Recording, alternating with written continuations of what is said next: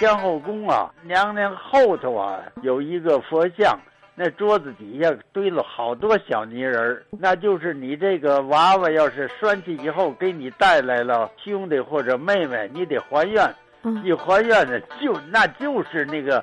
街上卖的小孩的泥娃娃，不过没有别人吹，和那就一还就还二三十，所以那后头堆着桌供桌底下旁边堆着一大堆娃娃。解放后还有这个娃娃大哥，这个本家父母啊都故去了，哥们分家谁都不要。那么这个娃娃大哥应该怎么办呢？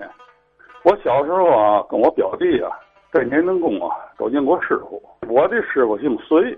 这也叫隋老道，请他跟这个家旦讲啊，娃娃大哥分家产的时候，他有其中的一份这份家产给谁呢？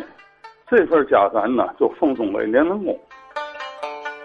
在老些年间呢，老百姓呢就把这个生儿育女的希望寄托于神灵，所以呢，才出现在娘娘宫拴娃娃的举动。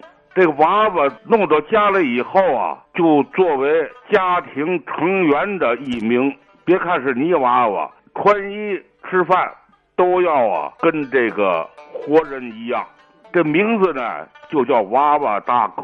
如果以后啊，夫妇生了孩子以后，也不能叫老大了，因为有前面有娃娃大哥，对待他也要跟对待活人一样。就有了这个洗娃娃这个行业，这个娃娃大哥每年要给他美容一次，由这个小孩到少年到中年到老年，这个美容呢，要按现在人说呀，这个越打扮的越年轻。实际呢，这娃娃大哥每洗一次，岁数就得增加一岁，所以说他这个美容啊，跟现在理解的美容啊正相反。一直增加到老年到留胡。啊，假设呀，如果是还有这个这个做娃娃大哥的，这也是个难题了。你过去娃娃大哥都穿的是嘛？这长袍马褂，红疙瘩毛刺儿，哎，往小椅子上一坐，往给亲家去往炕炕头一摆，每年洗一回，长一岁。你现在要还有娃娃大哥，你让他穿嘛呢？穿休闲服，穿西服带领带。哎，这这这都不合要求了，就是这些事儿都不能脱离当时的社会背景。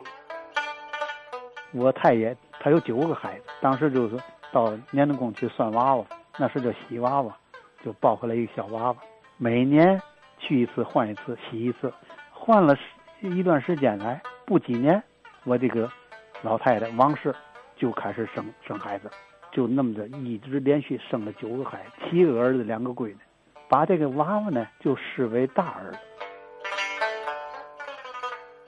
拴娃娃这个习俗遍及全国，《中国礼仪大词典》呢详细记载了流行于民间的这个抱泥娃，它叫抱泥娃这么个细节。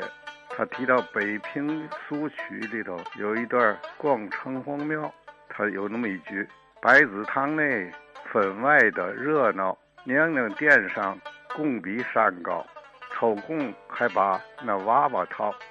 我这很小的时候，就在我大伯，就是我大爷屋里头，床头上啊，就放着一个娃娃大哥，他一尺多高。这个娃娃是个光身的，而们那胳膊腿儿啊可以活动，他可以站着，也可以坐着。身上呢穿的衣服都是真的衣服，是我二姐亲自所做。他的上衣是西服，里面呢还套着雪白的衬衣，还打着领带下身呢是西服裤，脚下呀皮鞋模样的鞋，分头，还戴着眼镜这个我爬上床去就想猫，我二姐一把把我拦住了，说不许瞎猫，这是大哥拴来的娃娃，不能随便丢了不管，说每年还需要洗娃娃。到东门外啊，水边大街并行的有一个袜子胡同，他那就有一个专门做娃娃的商店，用旧娃娃、原来的娃娃加上钱，一年去换，每年都得换，每年比一年大。这个它不叫换娃娃，叫洗娃娃。是说他把你这个送去的这个小泥娃娃泡开了以后，用原来的泥再加上新泥，做一个更大一些的娃娃，再付给你。就说就这样说，是这个娃娃就说长大一岁。后来这个反腐的动作早已经消失了，把原来的小泥娃娃早就送回那个庙里，接着又被人去拴去了。洗娃娃的人家呢，也心知肚明，愿意多添点钱，再换一个大些的娃娃。这家人呢，这一代再生男孩只能行二。我家里头不但有娃娃大哥，还有娃娃大爷。这娃娃大爷就显得更尊贵了，一个硬木的硬木框子的，就像一个罩子像的玻璃的，下面呢还有那个硬木托。金框里边呢，后背啊画的都是鸽身，鸽身上面呢挂着那个六扇皮儿，下边呢放着立体的条案，两边呢还有那个夹筋架子，正中下边呢放着八仙桌子，这都立体的啊。两边太师椅，桌上呢放着茶盘、茶壶、茶碗，临近主位桌上啊还放着装好茶水的这个。扣碗还有铜水烟袋，都是小个的不点个。我这大爷的那个泥塑像呢，就坐在那个主位上。这个泥塑像啊，是我爷爷请泥人张亲手捏制的。这可贵之处在于五官相貌神态酷似我爷爷，而略带威严，略显魁梧。泥人张的技艺高超之处啊。就尽在于此了，俨然就是你的本人的兄长，这太难了，太绝了。二姐不耐烦，二姐这不耐烦，迈不走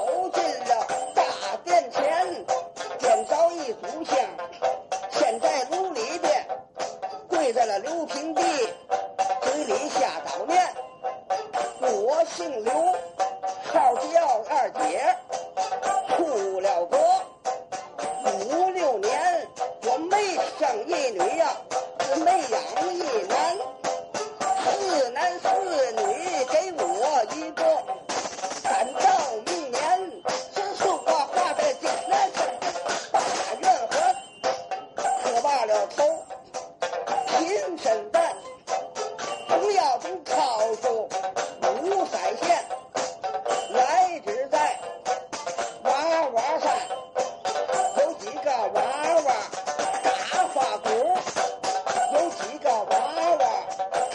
以前儿，这些个娃娃。